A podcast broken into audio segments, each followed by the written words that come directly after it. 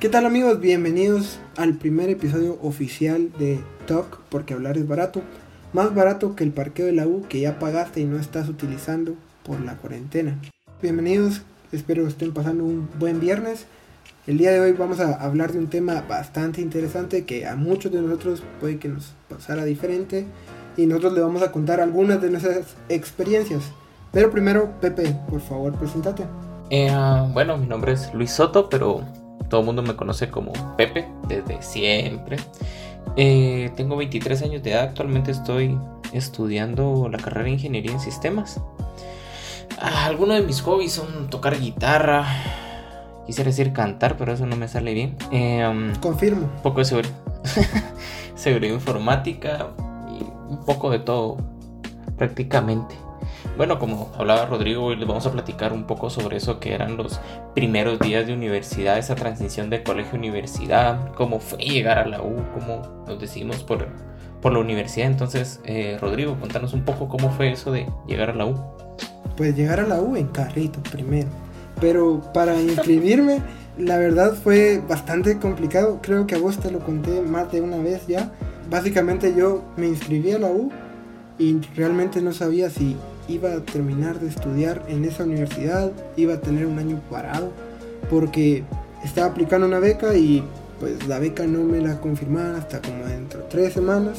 Entonces empecé a estudiar y con la duda de si ibas a estar ahí o no. ¿Vos, vos sí te decidiste por esa de una? Eh, sí. Creo que no me recuerdo muy bien de eso de... Ah, yo sabía que quería estudiar ingeniería en sistemas y pues me decidí por la U porque pues es la U.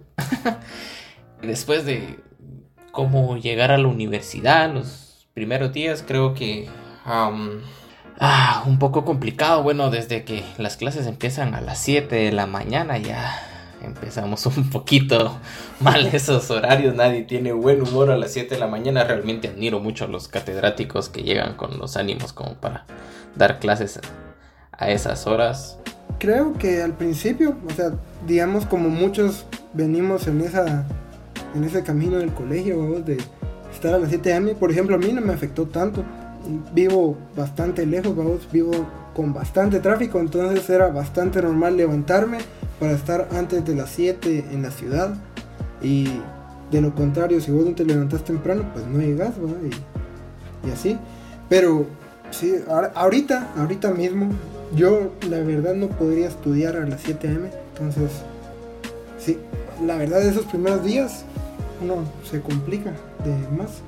Vos, por ejemplo, me recuerdo que llegabas súper temprano, ¿no? Yes, yes, en efecto. Lo que pasa es de que estás hablando con alguien que es de pueblito, ¿verdad? O sea, allá jamás tráfico. eh, te despierta tu respectivo gallo y todo ese tipo de cosas. Eh, un poco traumante eso de poner alarma. Sí, el pueblito. Eh, sí, llegaba súper temprano, como 6.30. Y... No, antes. Antes de las 6.30. Todo apagado en la universidad. Casi que me tenían que contratar como para ir a prender las luces y eso. Lo gracioso de llegar temprano, a mi parecer, creo es que veías a los de mantenimiento durmiendo a esos, ¿no? Casi que les decía mucha debe en espacio. ¿A vos no te pasó de que abriste una clase y fue como, perdón, perdón, y te salías, o sea, te tocaba clase ahí, pero te llegabas temprano y era como, mejor no entro, mejor no entro. Encontraba dos en pierna, bueno. bueno, este, sí, los primeros días siempre difícil, como te digo, esa transición. Bueno, para mí particularmente transición de colegio de pueblito a universidad de la gran ciudad del futuro, porque salís hoy y llegas mañana. Este, creo que es un poco más eh, difícil en el aspecto de, de, ambientarse. Y luego de comenzar a convivir con, con personas eh, totalmente desconocidas, creo que a ti te costó un, un poco más que a mí. Es que el problema y la diferencia entre vos y yo es que vos hablas hasta por los codos eh, yo, por ejemplo, te puedo decir que llegué a la U y me inscribí en la sección porque tenía a Guillermo, en ese caso ahí, porque lo conocía y dije, bueno, seguimos la misma carrera, ¿por qué no estar en la misma sección? Y a partir de ahí, por ejemplo, nos juntamos con un amigo que conocía a otro, que conocía a otro, Y así se fue formando el pequeño grupito de amigos, incluido Marvin. Vos, vos hablabas con todos y con media clase. Sí, los de pueblo tenemos ese don, es como si tenemos un poste ahí, pues vamos a hablar con el poste para que no nos aburramos. Em, este, sí, el don de hablar con el poste. Hablaba con todos un poco, un poco de sociabilizar. Historia graciosa es de que me enteré que tenía un primo hasta el segundo semestre ahí. Es cierto, eh, pero intentaba que el, grupo de amigos fuera como medio variado, como que hubiera... No solo, es que se, marcaba bastante como los que eran del colegio, los que sabías que estaban repitiendo porque tenían barba, ¿verdad? O sea, nadie tiene barba en el primer día de, de a mi parecer, pues eh, había chavas que parecían también que estaban repitiendo y todo eso. Traté de convivir con un poco, pero sí, en efecto, creo que el amigo que teníamos en común era, era Marvin. Con él fue nuestro primer proyecto de DOP. No sé si te acordás que el de ustedes sí estuvo algo. el proyecto para desarrollar un invento. Eh, básicamente el nuestro estuvo de ladrón. Hicimos un sostenedor de papel, ¿va? De esos como los que ustedes van al baño y ahí jalan el papelito. Pero con música, ¿va? Porque quien no le gusta estar sentado en el baño durante horas escuchando música. Entonces, eh, lo hicimos. Pero el problema no fue ese, sino fue que no era nuestra idea. Lo hicimos porque un chavo que está repitiendo, pues ya lo tenía hecho y nosotros como, va, va, ¿y qué hacemos? Y nos dijo, solo documentemos. Mientras que, como Pepe les va a contar a continuación, el proyecto de él, obviamente tal vez no era mayor invento, como van a entender ahorita, pero eh, al, catedrático le pareció una maravilla. Yo sé que ustedes se van a sorprender ahorita. Nuestro invento era solo una ah, lente de esos láser que uno encuentra en la feria, que tienen diferentes formitas de esos láser point. Le quita uno de esos lentes y se lo pega a la celular. Háganlo, realmente quiero que este también sea un post educativo. Háganlo y eh, vean la magia que sucede. Eh, realmente. Era una lupa, era una lupa, quitemos las cosas, era una lupa eh, para el teléfono, ¿va? Y, ganó, pero, fue el mejor invento. De...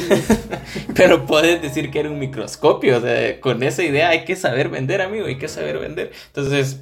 Ahí ganaste, o sea, hasta donde me recuerdo fue como el mejor invento que calificó ese señorcito. Sí. Y pues la importancia de esta historia es que a partir de ese proyecto, como les dijo Pepe antes, como con ambos hablábamos con Marvin y todo, empezamos a hablar, él y mucho más. Sí, incluso Rodrigo me, ya después me daba jalón, me acercaba a, los, a las paradas que yo necesitaba para llegar a mi casa. De ahí, pues para los siguientes capítulos van a escuchar un poco de las anécdotas que, que tenemos sobre... Tenemos varios proyectos ahí. Ah, sí. Buenos proyectos y arriesgadas de vida, sí. Muy buenas, muy buenas. Juntarnos fines de semana completos a jugar FIFA o, o Injustice con Marvin, vos y yo en una de las casas. Sí, claro. Entre otros, ¿no? Sí. O sea, a partir de ahí van a, van a entender nuestras futuras historias es que hemos vivido bastantes tonterías. Claro, y pues una de las preguntas que teníamos para este podcast es qué le diríamos nosotros a nuestro yo del 2015. Y yo le diría, mano, carga más sencillo, más monedas de Aquetzal, porque me tocaba a veces utilizar más y don Pepito no cargaba muchas monedas de Quetzal y tocaba, quiere ser sencillo hasta la fregada y volver a regresar. Entonces no, no era muy... Ah, como precavido en ese entonces. Y tal vez que comprara una almohada, porque pues la mochila no era tan cómoda en ese... y vos, Rodrigo, ¿qué le dirías a tu yo del 2015? Pues lo que le diría yo es que esté tranquilo, vamos, al principio, porque creo que cualquiera al principio hasta se preocupa si debe llevar cuadernos o, no. a la universidad. No, amigos, no tienen que llevar cuadernos al primer día de la universidad. Y tal vez ni siquiera los usan. Pregúntenle a Marvin. ni siquiera, a veces ni siquiera se apunta, o sea, cada quien le, depende. Pero esa sería mi primera recomendación y la segunda es que pues que se hagan amigos, porque al final los amigos son los que van a acompañarte en tu carrera. o parte de tu carrera por lo menos. Bueno, hasta el día de, de hoy con eso de los cuadernos, eh, a mí me pasa y creo que Rodrigo también es de jóvenes saquen sus apuntes, los pueden utilizar en esta prueba y ¿cuáles apuntes, profe? Para que quede en el recuerdo, a mí me ha pasado dos veces, me han dicho, saque, bueno, me pasó dos veces, me dijeron, pueden utilizar su cuaderno para el examen y yo le dije, puedo utilizar el cuaderno a mi amigo. no tenía. No, tenía y, ah, por, supuesto no me fue muy bien para ese examen. Pero bueno amigos. Ese fue todo nuestro podcast por, bueno, por ahora. Vamos a seguir contando un poco nuestras historias. Y, algo que hay que dejar claro es que vamos a ir mejorando, no se esperen. Y ahora sí. Eso sí amigos, y recuerden amigos, no es lo mismo tener un hombre atroz que un hombre atrás. Ah, no, era al revés. ¡Qué pendejo! y recuerden amigos, no es lo mismo tener un hambre atroz que un hombre atrás. Gracias.